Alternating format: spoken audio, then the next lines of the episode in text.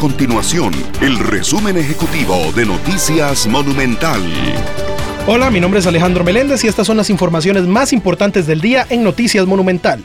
Si usted está buscando trabajo, preste mucha atención ya que la empresa Intel inauguró su planta de ensamble y prueba en el país y contratará a unas 100 personas. Las posiciones disponibles serán para técnicos de producción, supervisores de manufactura, ingenieros de procesos y trabajadores para la fábrica de ensamblaje y prueba.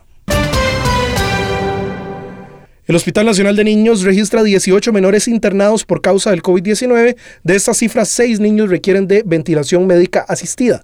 Además, en las últimas horas, el Hospital Nacional de Niños confirmó un nuevo caso del síndrome inflamatorio multisistémico de la infancia, condición que está vinculada durante la infección del COVID-19 o unos días posteriores.